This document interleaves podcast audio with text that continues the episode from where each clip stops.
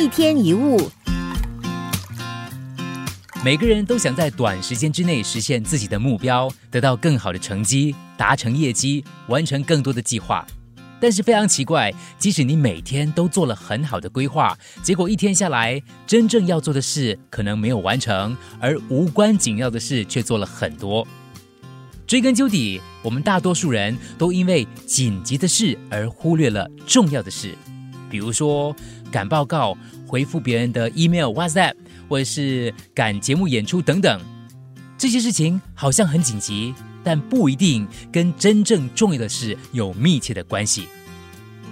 那怎么区分紧急跟重要的事呢？简单来说，紧急的事就是马上要去处理的事，而重要的事则是会在长期产生影响的事。我们周围常常有这两种人：一种是每天都很拼，可是成果不理想，表现也差强人意；另一种是每天很轻松，但成果很好，表现很亮眼。因为第一种人总是在处理紧急急迫的事，而第二种人则是把目光集中到重要但可能不紧急的事。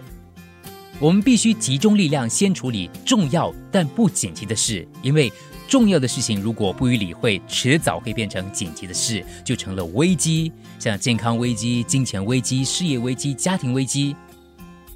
你一直很想做某件事，想了几年还是没有做。不是很想做吗？但是他不急，所以你不做。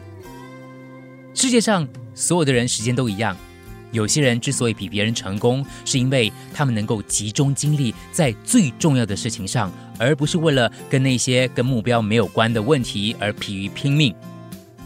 时间管理的精髓就是永远先做重要的事。